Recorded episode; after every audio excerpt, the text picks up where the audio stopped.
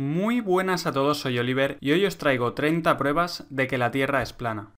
1. Si la Tierra fuera una esfera, deberíamos poder observar su curvatura en el mundo físico real. Sin embargo, todas las pruebas y experimentos que se han realizado para intentar detectar esta supuesta curvatura han dado un resultado nulo. El modelo heliocéntrico oficial dice que la Tierra es una esfera de 40.000 kilómetros de circunferencia. Si esto fuera cierto, el horizonte debería desaparecer de la vista a un ritmo de 8 pulgadas por cada milla de distancia al cuadrado. Samuel Birley Robotham, inventor y escritor inglés, explica este principio en su libro Zetetic Astronomy, Earth Not a Globe. Si la Tierra es un globo de 40.000 kilómetros de circunferencia, la superficie de todas las aguas debe presentar cierto grado de curvatura, ya que cada parte debe ser un arco del círculo total terrestre. Desde la cima de cualquiera de estos arcos habrá una curvatura o caída de 8 pulgadas en la primera milla de distancia. En la segunda milla habrá una caída de 32 pulgadas en la tercera milla 72 pulgadas y así sucesivamente. La fórmula para calcular la curvatura desde el nivel del mar es 8 multiplicado por la distancia en millas al cuadrado. En cambio, si el observador se encuentra en un punto superior al nivel del agua,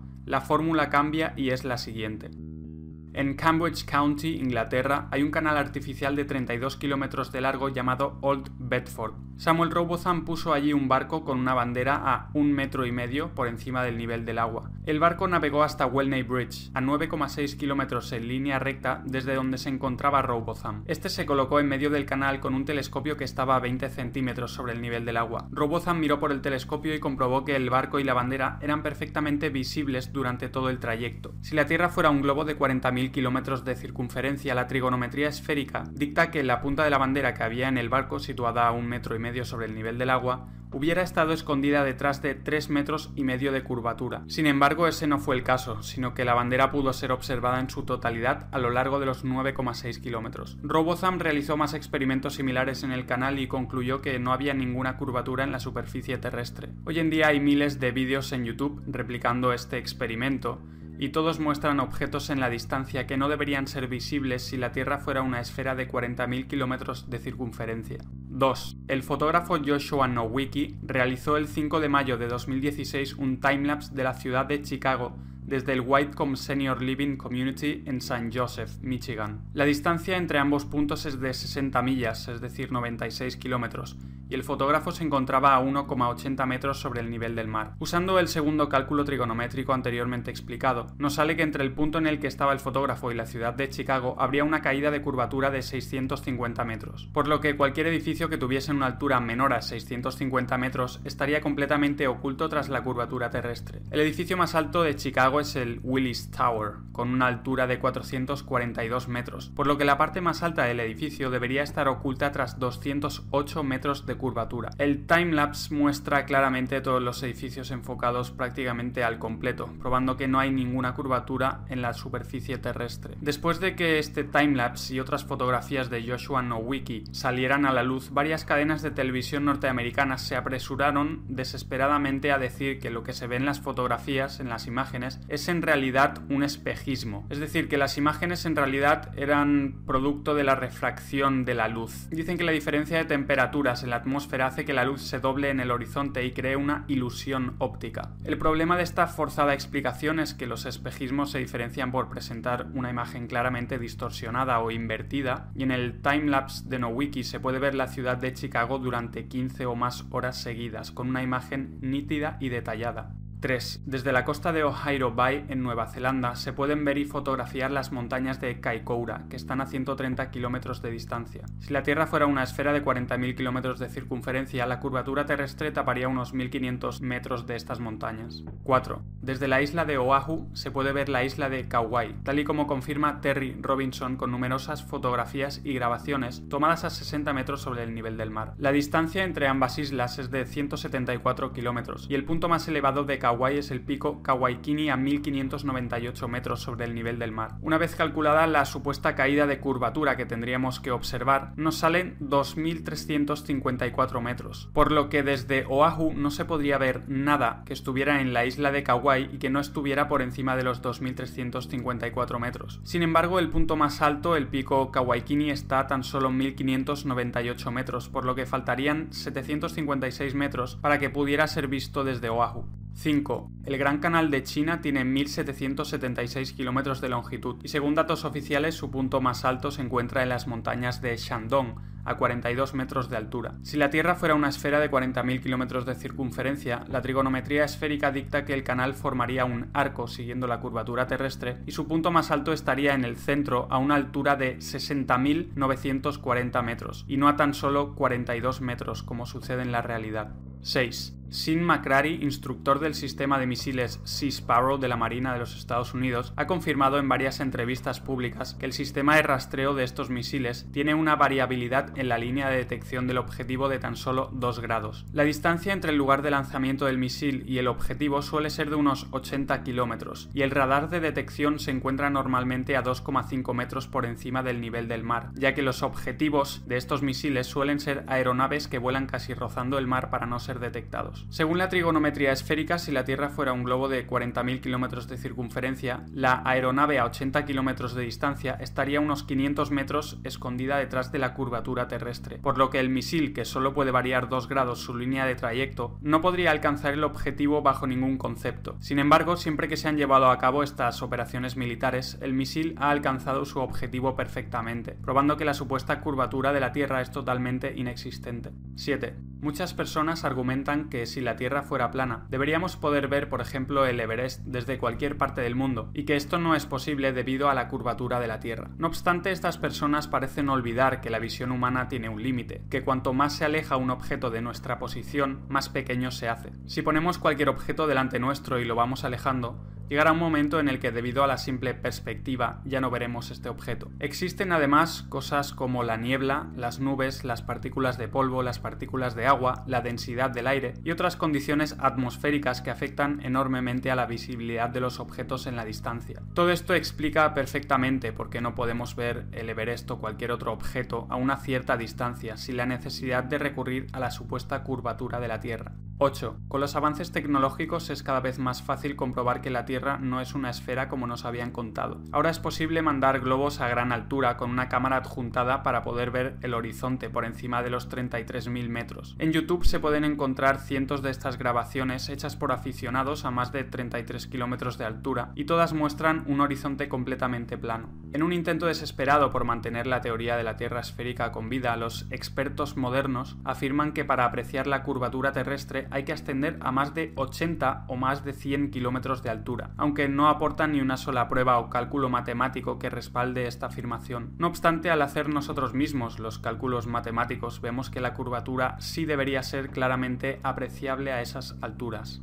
9. El horizonte siempre se encuentra al nivel de los ojos o del ojo de la cámara, sin importar a qué altura se encuentre el observador. Si la Tierra fuera una esfera sin importar su tamaño, al ascender en altura el observador tendría que mirar necesariamente hacia abajo cada vez más con tal de ver el horizonte. Sin embargo, en la realidad no importa cuánto ascendamos, que nunca tendremos que mirar hacia abajo para ver el horizonte, algo que solamente es posible en un plano. 10. Los reflejos del Sol y de la Luna sobre las aguas siempre aparecen como líneas rectas desde el horizonte hasta el observador, lo cual no es posible sobre una esfera pero sí sobre un plano. 11. Nunca se ha tenido en cuenta la supuesta curvatura de la Tierra a la hora de construir canales o vías de ferrocarril. De ser así, los constructores tendrían que aplicar la fórmula trigonométrica de 8 multiplicado por la distancia en millas al cuadrado y usar el resultado para aplicar la curvatura adecuada a los materiales de construcción, algo ridículamente complicado de llevar a la práctica especialmente cuando se construyeron las primeras vías de ferrocarril. La realidad es que las vías del tren se construyen y posicionan de manera totalmente horizontal y plana, y los canales, túneles y otras construcciones similares se construyen de la misma manera, sin tener en cuenta lo más mínimo la supuesta curvatura total de la Tierra, y teniendo únicamente en cuenta pequeños desniveles dentro de la planicie total. El 19 de febrero de 1892, la Oficina de Ingenieros del Manchester Ship Canal dijo, en las construcciones de vías ferroviarias y canales es la norma que el punto de referencia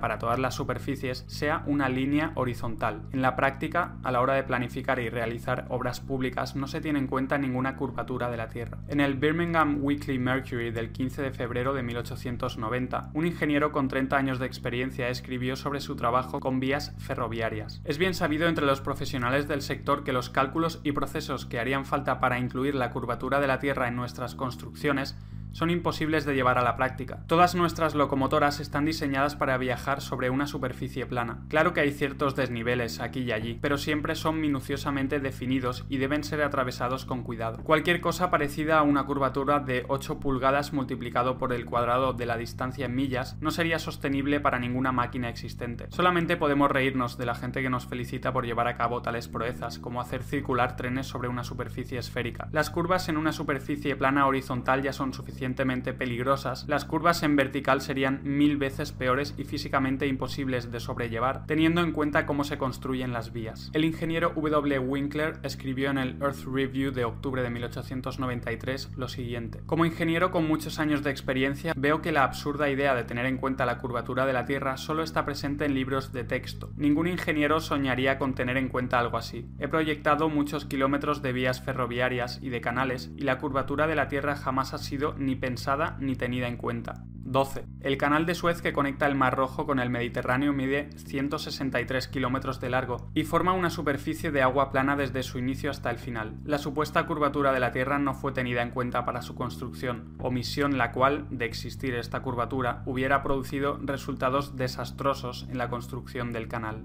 13. Casi todo el Gran Canal de China, 1700 kilómetros, fue construido durante la dinastía Sui en el año 609, mil años antes de que apareciera la teoría heliocéntrica de Copérnico. Si la Tierra fuera una esfera, la construcción y posterior funcionamiento de este canal hubieran sido imposibles. El canal sigue estando operativo en la actualidad. Tendrían que haber aplicado la fórmula de 8 multiplicado por la distancia en millas al cuadrado para calcular la curvatura de la Tierra y curvar adecuadamente los materiales de construcción para que el canal de 1700 kilómetros de longitud se adaptara a la curvatura de la Tierra, algo impensable en el año 609. 14. Desde la antigua Grecia se ha usado el argumento de que la parte de abajo de los barcos desaparece primero de nuestra vista cuando estos se alejan en el mar debido a la curvatura de la Tierra. Sin embargo, hoy en día podemos comprobar mediante cámaras y telescopios que eso no es cierto. Al hacer zoom veremos la totalidad del barco incluida la parte de abajo, probando así que el barco nunca desaparece debido a la curvatura terrestre, sino que desaparece de nuestra vista por una simple cuestión de perspectiva.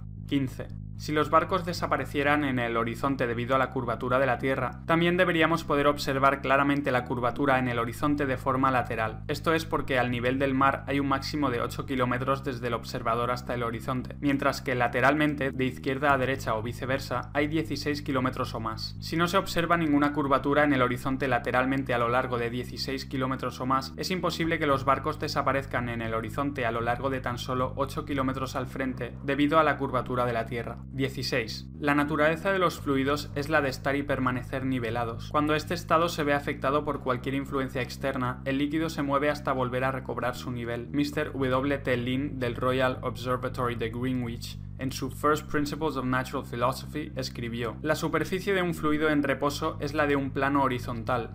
Si alguna parte de esa superficie fuera más alta que el resto, las partes del fluido que estuvieran por debajo ejercerían una presión más grande sobre las partes circundantes que la presión que reciben de ellas, por lo que habría un movimiento de las partículas hasta que ninguna estuviera más elevada que las demás, es decir, hasta que la superficie del fluido fuera un plano horizontal. Si la Tierra fuera una esfera, la superficie de las aguas debería presentar cierto grado de curvatura, pero lo que vemos en la realidad es que las aguas están totalmente niveladas, mares, ríos, lagos, etc. Una Tierra plana es congruente con la propiedad física del agua, de buscar y mantener su nivel, pero una Tierra esférica no lo es. William Thomas Weisman en The Earth an Irregular Plane escribió, la superficie de todas las aguas está perfectamente nivelada, siempre y cuando no se vea agitada por causas naturales como vientos, mareas, terremotos, etc. Esto es evidente para cualquier persona razonable que sepa usar la vista. 17. El río Nilo tiene una longitud de 6.800 kilómetros. Si la Tierra fuera una esfera de 40.000 kilómetros de circunferencia, según la trigonometría esférica, la primera mitad de este río,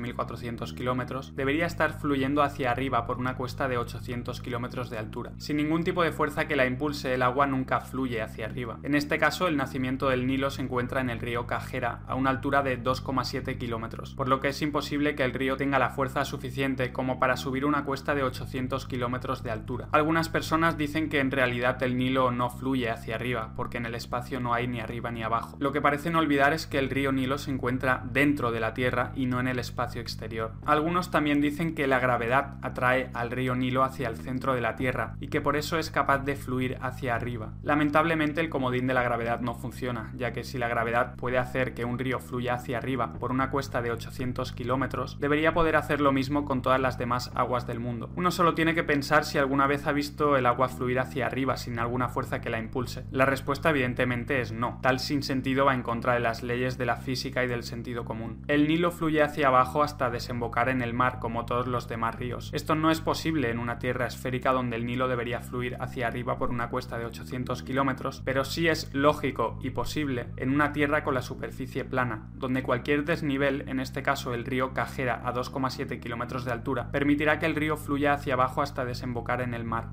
18. En el año 240 a.C., Eratóstenes calculó la circunferencia de la Tierra y supuestamente probó que era esférica usando dos palos situados a una distancia concreta, midiendo la diferencia de longitud de las sombras que proyectaban estos dos palos. Este experimento se basaba en que los rayos del Sol entraban a la Tierra en ángulos paralelos, como cabría esperar si el Sol estuviera a 150 millones de kilómetros de distancia. Sin embargo, esta supuesta prueba de la esfericidad de la Tierra contradice el hecho observable de que los rayos del Sol forman ángulos convergentes creando una pirámide a través de las nubes, lo que se rayos crepusculares. La explicación oficial de los rayos crepusculares es que la atmósfera terrestre refracta la luz solar y por eso se crea la forma piramidal. Si este fuera el caso, la prueba de los dos palos de Eratóstenes no sería válida, ya que se basa precisamente en que la luz solar entra en ángulos paralelos. Esto nos lleva por tanto a dos posibilidades. Uno, que la atmósfera refracta la luz solar, pero Eratóstenes estaba equivocado sobre la esfericidad y el tamaño de la Tierra. O dos, Eratóstenes tenía razón, pero la atmósfera no refracta la luz solar y por lo tanto los rayos solares crepusculares prueban que el Sol está muy cerca. Cualquiera de las dos opciones presenta un grave problema para el modelo heliocéntrico. 19. Si la Tierra fuera una esfera de 40.000 kilómetros de circunferencia, un avión comercial volando a una velocidad media de 800 kilómetros por hora debería inclinar el morro del avión hacia abajo para compensar un ascenso de 846 metros cada minuto y así poder volar paralelo a la Tierra. Si no lo hiciera, después de una hora de haber despegado, el avión se encontraría unos 50 kilómetros más arriba de lo esperado y seguiría ascendiendo unos 50 kilómetros cada hora hasta llegar al espacio exterior. Sin embargo, los pilotos jamás tienen que realizar tal maniobra compensatoria sino que cuando el avión llega a su techo absoluto, es decir, la mayor altitud a la que un avión puede mantener el vuelo nivelado, el piloto simplemente mantiene su trayectoria de forma nivelada sin preocuparse de tener que ajustar el morro del avión para no acabar en la órbita espacial.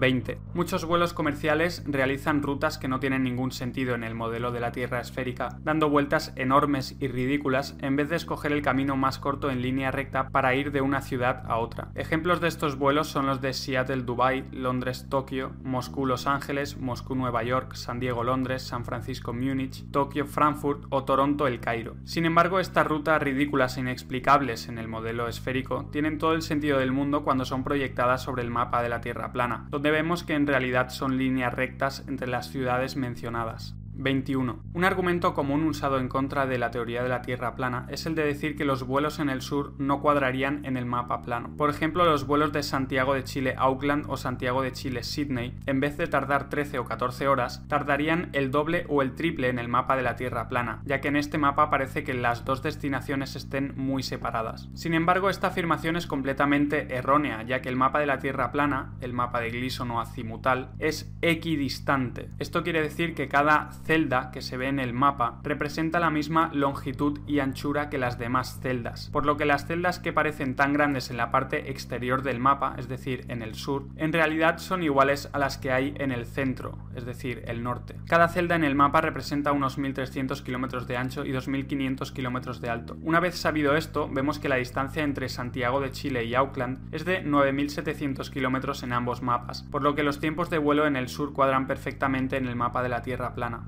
22. Las autoridades dicen que la Antártida es el continente de hielo situado en el extremo sur del globo terráqueo. La realidad, no obstante, es que la Antártida es la circunferencia exterior de hielo que rodea a la Tierra. En la Antártida se encuentran los grandes muros de hielo que rodean a la Tierra y hacen de recipiente para los océanos. Mucha gente se pregunta dónde está el borde de la Tierra plana, pero teniendo en cuenta que la Tierra está rodeada por estos enormes muros de hielo, hablar de un borde de la Tierra carece de sentido. 23. Si la Tierra fuera una esfera, no habría muchas diferencias en el periodo de un año entre el clima del Ártico en el norte y el clima del Antártico en el sur. Sin embargo, encontramos que en el Ártico existen unas 130 especies de mamíferos, 280 especies de aves, 3.000 especies de insectos, 450 especies de peces, algunos reptiles y anfibios y cerca de 3.000 especies de flora o vegetación. Por el contrario, en el Antártico la fauna es muy escasa y se encuentra casi en su totalidad en el océano. La única especie que pasa el invierno antártico sobre el hielo es el pingüino emperador. La flora es prácticamente inexistente y se reduce a algunos musgos, algas y líquenes. En Islandia, que se encuentra a 65 grados latitud norte, hay cientos de especies de aves y decenas de especies de mamíferos terrestres como zorros árticos, osos polares, renos, bisones, ratas y ratones, ovejas, pollos, reses, cabras, perros, ponis islandeses o conejos. En cambio, en las islas Georgias del Sur, a 54 grados latitud sur, no hay ninguna especie de mamífero terrestre y tan solo se pueden ver algunas focas en la zona. En adición, el polo norte es sustancialmente más caliente que el sur, con temperaturas medias en invierno de menos 34 grados centígrados y en verano de 0 grados, mientras en el sur la temperatura media en invierno es de menos 65 grados centígrados y en verano de menos 25 grados. El sol se comporta muy diferente entre sitios de la misma latitud dependiendo de si estamos en el norte o en el sur del Ecuador. Los días más largos de verano en el norte son mucho más largos que en el sur y los inviernos más cortos en el norte son mucho más cortos en el sur. Todas estas claras diferencias climáticas no tienen ninguna explicación satisfactoria en el modelo de la Tierra esférica, donde el Sol alumbra lo mismo en el Ártico y el Antártico a lo largo del año, pero en cambio sí que pueden ser perfectamente explicadas en el modelo de la Tierra plana, donde el Sol completa su círculo por encima de la Tierra cada 24 horas y cambia de trópico a trópico cada 6 meses. El Sol viajará mucho más rápido por la gran circunferencia del sur para poder completar su vuelta en las mismas 24 horas que tarda en completarla en el pequeño círculo central del norte, y por tanto el sur recibirá mucha menos luz y calor solar que el norte a lo largo del año.